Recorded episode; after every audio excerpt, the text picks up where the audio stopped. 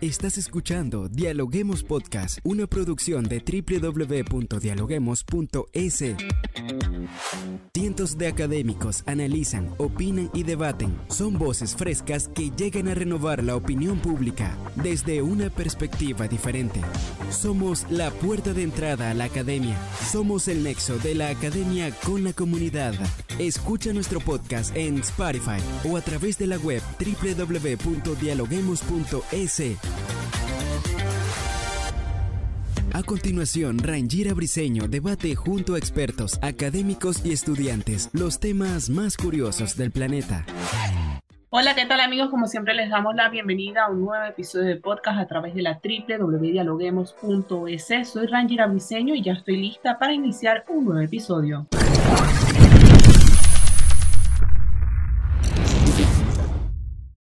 La crisis financiera y la economía mundial ha resultado ser mucho mayor de lo que se anticipaba en un principio y el mundo del trabajo se ve amenazado a un nivel sin precedentes. Sabemos ya que el desempleo mundial está en alza de forma masiva y según la Organización Internacional del Trabajo a nivel mundial, las personas desempleadas podrían alcanzar 50 millones para el 2023, pero esta no es la única advertencia. También el Fondo Monetario Internacional ha vuelto a decir un pronóstico para la economía global y según lo advierte, lo peor aún está por venir y muchas personas sentirán el 2023 como una recesión. En medio de esta crisis, ¿cómo se prepara la juventud para enfrentar lo que podría ser una recesión mundial?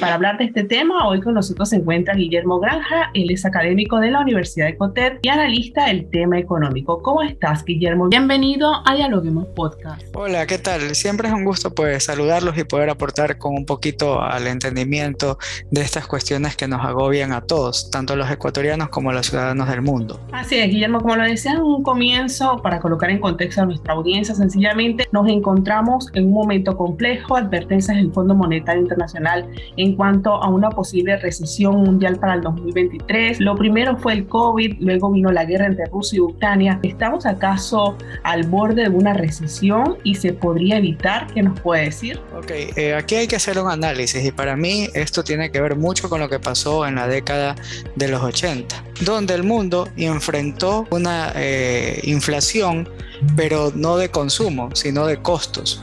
En este caso, pues el costo de la energía, el costo de la materia prima, debido a, lo que tiene que ver con el conflicto de Rusia y Ucrania, pues están afectando los costos de producción. Entonces ahí tenemos un grave problema, porque eso involucra, ¿qué cosa? El primer paso hacia una recesión. Entonces, si nosotros tenemos por otro lado desempleo, ¿cierto? Que es la otra variable, y tenemos inflación, pues tenemos un escenario que por eso el Fondo Monetario Internacional dice lo peor está por venir, porque no hay consumo, porque no hay empleo. Y entonces eso, adicional a que lo que hay en el mercado disponible en precios debido al, al, alza del costo de la materia prima, hace pues que la economía vaya en picada y vaya hacia una recesión que a lo mejor no va a durar un año, sino que va a durar dos años. Pero para esto hay soluciones. En la economía ya hemos pasado eh, anteriormente situaciones similares hemos podido salir adelante. Hablando un poco de las causas o de los factores, hay expertos que aseguran que la incertidumbre y la especulación son tal vez los factores que más dominan el escenario mundial para el 2023, pero como bien usted dice, siempre hay soluciones. Sin embargo, por ejemplo, Estados Unidos está viviendo una inflación nunca antes vista. ¿Qué pasará, por ejemplo, con Europa por la guerra entre Rusia y Ucrania? ¿Y qué pasará con los mercados emergentes? Ya, bueno, ahí como les decía, la solución, y yo siempre le llamo a esto la resurrección de Keynes. Si la gente no hay empleo, hay que promover el empleo y para eso el Estado tiene que hacerlo, o sea, tiene que empezar a hacer inversión pública de tal suerte que los agentes económicos tengan dinero y puedan gastar en la economía. Eso contrarrestó la inflación de 1929 y nos ayudó un poco con el tema en los años 80. Ya, eso por un lado. Una vez que usted ya logra que haya más empleo, entonces ahí controlamos la inflación, es decir, es como que usted deja que todo siga, siga, siga y de ahí pone las medidas restrictivas. ¿A través de qué? De la política monetaria que son las tasas de interés. Entonces usted empieza a aumentar tasas de interés para que la gente no saque la plata, para que la mantenga y para que poner un negocio pues no sea tan fácil. Claro, hablando un poco de este contexto, usted hacía referencia a lo que se debe hacer para combatir el impacto negativo de la crisis financiera mundial. ¿Cómo la juventud puede prepararse y estar alerta para lo que viene? ¿Qué consejos nos deja el día de hoy? Sí, antes de eso, el caso ecuatoriano hay que explicarlo bien. Nosotros estamos bajando el déficit fiscal y eso hace que nosotros no tengamos que pedir prestada tanta cantidad o que no tengamos que pedir prestado afuera dinero. Entonces, esa, es una estrategia que el gobierno está aplicando. ¿Y eso qué significa? Que si yo voy hoy día a los mercados internacionales, a lo mejor las tasas están más altas, entonces no me convendría, pero como tengo dinero porque eh, disminuyo déficit, entonces eso me conviene. Lo mismo pasa acá con los jóvenes.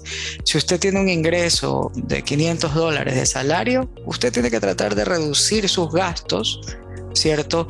Su carga financiera en caso de que tuviera tarjetas y que tuviera que pagar intereses, lo que sea, de tal suerte que usted ya sepa cuánto es el nivel mínimo con el que usted puede sobrevivir dignamente. ¿Qué me refiero? A pagar una renta, a pagar su alimentación, a mudarse, a cambiarse de ropa, un poco de entretenimiento, ¿cierto? Y que luego le quede un espacio para poder ahorrar y que ese ahorro continuo, que no necesariamente puede ser solamente el ahorro tradicional en una cuenta, sino puedes ponerlo en pólizas, lo que sea, le permita asegurarse un capital para una recesión inminente. Guillermo, usted nos dice que el ahorro es una prioridad, pero ¿cómo la juventud puede alcanzar las metas financieras? ¿Cómo lograrlo? Lo primero es educación, educación general, universitaria y también educación especializada. Yo puedo hacer un curso complementario de algo que, por ejemplo, me permita a mí subsistir individualmente.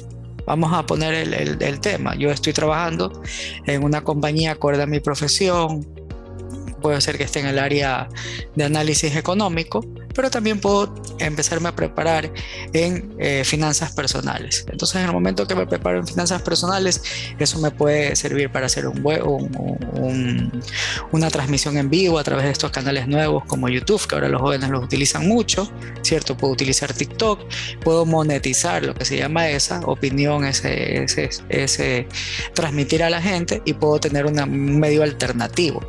¿Por qué? Porque de hecho la mejor inversión que uno puede hacer es en un porque le va a redituar mucho más dinero que lo que usted tendría en una póliza. Yo en una póliza puedo tener 3% de interés, pero me puedo poner un negocio donde yo puedo tener una tasa interna de retorno o un, un ROE, lo que sea, de más del 5%, utilizando en este caso individualmente a la persona, porque si yo me asocio con otra persona más que de repente yo sé de finanzas personales, pero la otra persona sabe de productos de inversión específicos que pagan más que una póliza, entonces hago una alianza estratégica, monetizo y tengo ingresos adicionales. Entonces no nos podemos quedar solamente con una fuente de ingresos.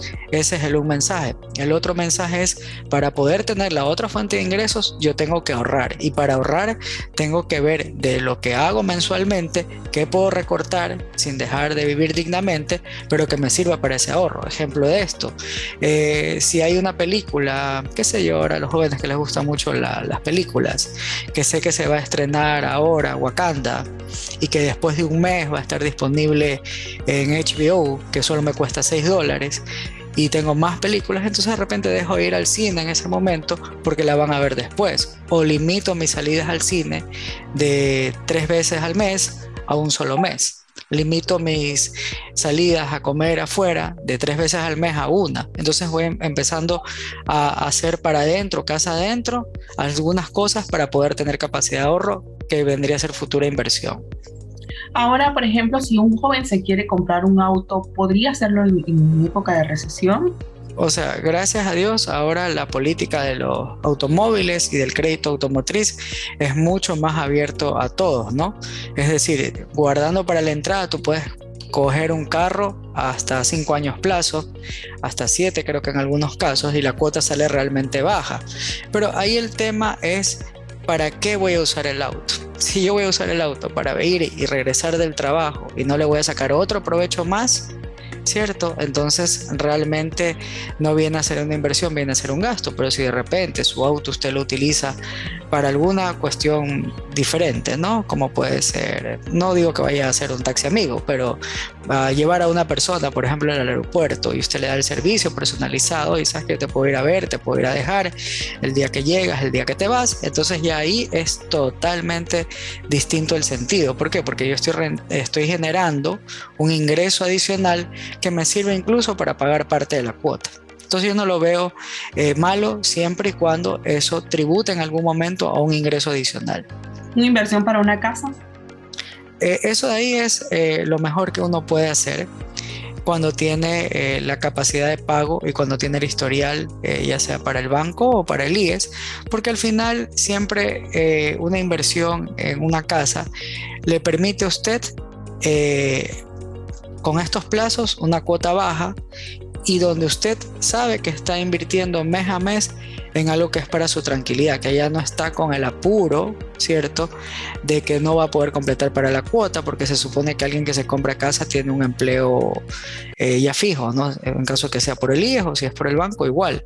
Entonces eso es una buena inversión porque al final usted también puede destinar parte de su casa más adelante al subarriendo. Puede ser que usted tenga dos pisos y donde iba a ser el garaje hace un cuarto y ya está. Y ahí tiene un ingreso adicional que no viene a ser menos de 200 dólares, que es lo que está una renta promedio en el Ecuador para un cuarto pequeño.